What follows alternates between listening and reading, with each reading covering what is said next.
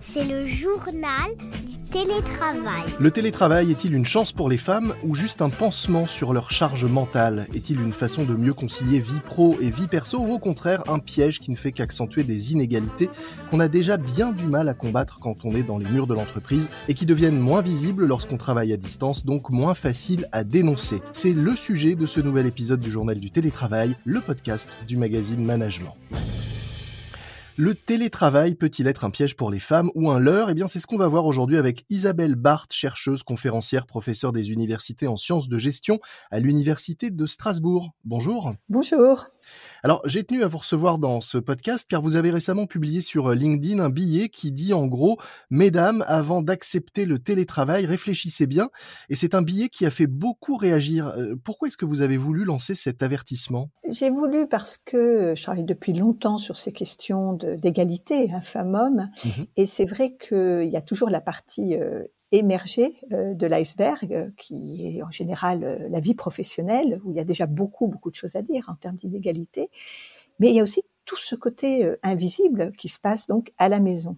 Et avec le premier confinement, puis les suivants, eh bien, cette partie invisible, elle a été mise au jour, puisqu'on a importé la vie professionnelle à la maison. Mmh et c'est vrai qu'il y a eu une sorte de percussion entre vie privée, vie professionnelle, alors qu'on en attendait de la conciliation.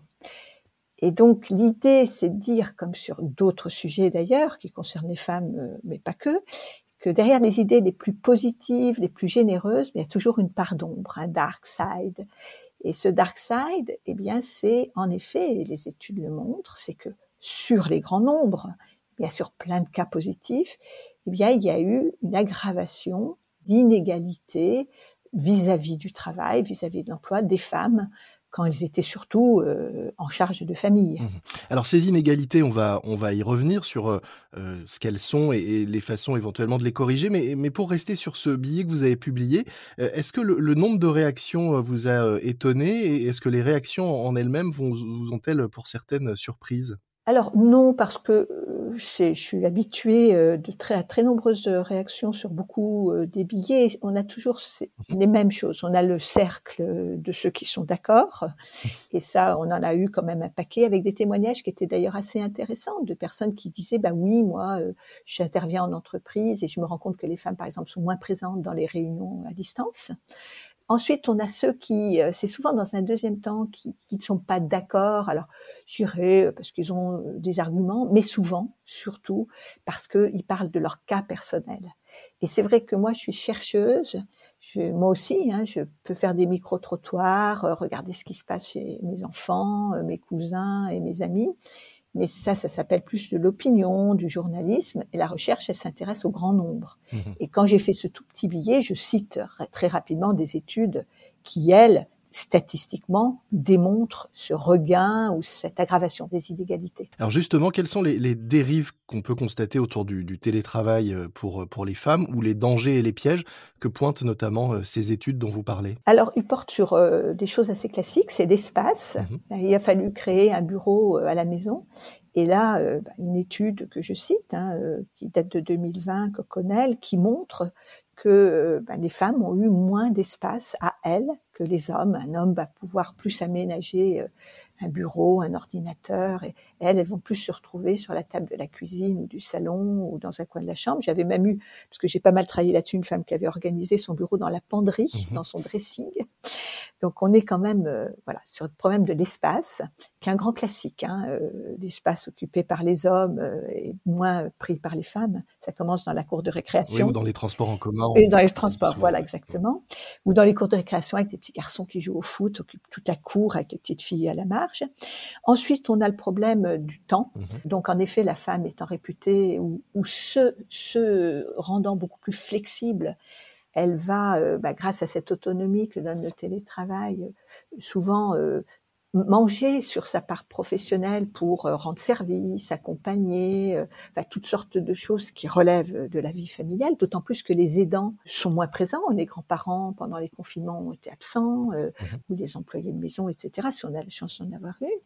Et puis, il y a évidemment cette répartition des tâches ménagères. Et là, on se trouve aussi frontalement à qui va passer l'aspirateur, euh, la poussière, faire la machine à laver. Alors on savait que c'était déjà les femmes qui prenaient ça en charge beaucoup plus que les hommes, et là ça mhm. s'est encore accentué, sachant que sur les tâches ménagères, des hommes vont pouvoir me dire, et ils l'ont dit euh, en commentaire, qu'ils avaient pris leur part, mais là aussi les études montrent qu'ils prennent des, des tâches ménagères moins ingrates que les femmes vont emmener les enfants au square, ce qui est considéré comme une tâche ménagère, alors que les femmes vont faire leur passage euh, ou les lessives. Alors tout ça, ce sont des, des, des sujets, des, des, des, problèmes, des inégalités qu'on peut constater euh, au quotidien hors période de confinement et hors télétravail. Le télétravail n'en est pas la cause. Est-ce que vous diriez qu'il accentue en fait ces, ces sujets-là? C'est ça. Comme vous le dites, euh, c'est constaté depuis des années, des dizaines d'années, malgré tout ce qu'on peut avoir comme témoignage sur, par exemple, les nouvelles inégalités dans les jeunes couples. Ben non, même dans les jeunes couples, il y a une répartition des tâches qui se fait et qui se s'accentue avec bien sûr l'arrivée des enfants. Hein, euh, c'est surtout les situations familiales hein, qui qui nous interpellent. Mais c'est vrai que sans le cadre professionnel qui malgré tout euh, donne euh, des règles, malgré tout, avec maintenant la loi euh, très très vigilante, oblige à avoir une attention à cette égalité femmes-hommes, eh bien, ce sont des ajustements personnels qui se mettent en place au domicile. Alors, ces ajustements, il y a eu plein de témoignages, peuvent très bien se faire dans le couple, mmh mais peuvent être moins positifs parce que c'est un pouvoir de personne. Et on n'a plus ce cadre qui protège ou qui régule. Mmh Alors ça, c'est pour la sphère euh, domestique, personnelle, où on voit les, les inégalités peuvent s'accentuer euh, du fait du télétravail. Vous dites aussi, ce qui est intéressant, c'est que euh, finalement, quand on travaille à domicile, on est moins visible et que donc ça rend aussi le télétravail moins visible ou, ou moins possible ou moins facile la lutte contre les inégalités dans la sphère professionnelle. Bah, c'est vrai que quand vous êtes euh, éloigné, ben, vous êtes en effet moins visible. Et euh, il semblerait, euh, là aussi, c'est des études que j'ai constatées, et là il y a eu quelques témoignages, on parlait des commentaires LinkedIn, mhm. que les femmes dans les réunions, les rendez-vous distanciels prenaient moins la parole, encore moins d'ailleurs, que en présentiel. Donc en effet, il y a une forme d'invisibilité. si vous ne vous imposez pas euh, par des canaux euh, justement visio, téléphone, c'est beaucoup moins facile de pouvoir vous prendre en compte ou pour le manager d'avoir des signaux de fatigue, de surmenage, de difficulté à s'organiser. Mmh et c'est là où le management doit être hyper attentif et peut-être plus globalement auprès des femmes. Également sur la question euh, salariale, puisque forcément, si on est moins visible, on va moins penser à vous pour euh, une éventuelle augmentation, revalorisation, prime, etc. Alors ça, c'est toute la problématique, en effet, euh, des horaires de travail, par exemple, et des temps off. C'est souvent pendant des temps off, c'est-à-dire le petit after le soir, par définition, le repas qu'on partage à midi, les moments qu'on va avoir qui, qui la créent des liens et ces liens sont souvent euh, plus masculins parce que les femmes, mères de famille, une fois de plus, s'absentent parce qu'il faut aller chercher les enfants à l'école, parce qu'il faut les récupérer chez la nounou, parce qu'il y a les devoirs, euh, le bain, euh, etc. Et c'est largement elles qui le font. Mmh Donc une super initiative qui se retourne souvent en effet boomerang sur les femmes qui ont pris cette décision. Et le télétravail qu'on peut considérer comme un avantage pour mieux gérer ses temps euh, perso et pro et, rendre plus simple la vie au, quotidien, finalement peut être nuisible sur la carrière car on est moins moins visible et, moins présente. Vous dites aussi, euh, il ne faut pas que le télétravail devienne une trappe à autonomie professionnelle pour les femmes. Pourquoi? Le télétravail a ce côté que beaucoup de personnes ont découvert, euh, qui est l'autonomie. Mmh. C'est-à-dire qu'en effet, on va pouvoir choisir ses horaires de travail, sa façon de travailler, parce que justement, on est moins cadré qu'en présentiel. Mmh Mais ça peut donner lieu à beaucoup de dérives. On va accepter euh, de rendre euh, service aux voisins pour la livraison d'un colis. On va euh, faire ce qu'on appelle des pauses ménagères pour faire avancer la lessive ou le ménage. C'est-à-dire que ça peut devenir quelque chose qui, au contraire, fait que l'autonomie connaisse des dérives qui ne sont pas au profit de la vie professionnelle et qui font baisser bah, la productivité, la performance ou la visibilité. Une fois qu'on a dit tout ça, comment est-ce qu'on peut agir? En en parlant peut-être déjà comme on le fait en ce moment, mais, mais est-ce qu'il y a d'autres moyens? Oui, alors je crois que c'est la première chose, c'est de se dire en effet ce que je, ce que je disais, c'est que derrière toute initiative ou disposition très positive, il peut y avoir un côté sombre dont il faut prendre conscience. Après, la deuxième chose, c'est en effet, euh, avec des, des, choses un peu simples, parler de l'espace. Est-ce que j'ai des limites? Est-ce que j'ai un espace de travail à moi? Est-ce que je sais m'arrêter? Mmh C'est-à-dire cette charge mentale dont on attend parler, elle risque d'être beaucoup plus pesante puisque les barrières entre vie pro et vie personnelle se sont alors là complètement estompées. Donc, est-ce que je sais arrêter mon ordinateur? Est-ce que je sais démarrer, avoir des horaires de travail?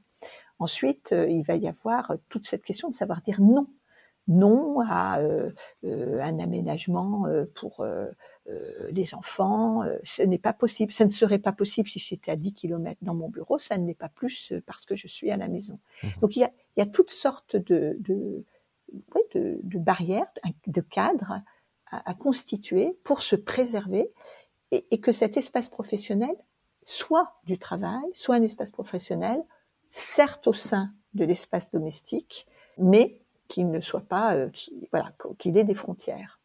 Ça peut être aussi euh, bah, refuser d'être surtout, et on le sait, là aussi les études le montrent, être tout le temps en télétravail. Mhm. Un deux jours, trois jours par exemple, ou trois jours, deux jours, et, et on le sait, euh, un optimum.